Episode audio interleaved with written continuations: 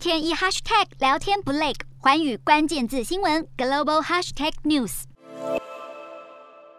针对乌俄情势，美国总统拜登和中国国家主席习近平十八号进行了长达两个小时的视讯通话。这场通话是由美方提出邀请，目的是和中国沟通，要求中国不要支持俄罗斯侵略乌克兰的行动。距离双方去年十一月举行的视讯会谈只间隔短短四个月。根据央视会后发布的声明，习近平表示不乐见乌克兰危机的发生，认为国家关系不能走到兵戎相向一步。不过，还是没有明确谴责俄罗斯斯。白宫方面则表示，拜登已经和习近平说明白，要是中国给予俄罗斯物质上的支持，将会面临哪些后果，但并没有向习近平提出希望他说服普京停战的要求。拜登强调用外交方式解决问题。中美双方也同意保持开放的沟通管道。本次谈话聚焦乌俄危机，不过拜登也向习近平重申，美国的对台政策没有改变，反对任何单方面改变现状的行为。而习近平则表示，台湾问题如果处理不好，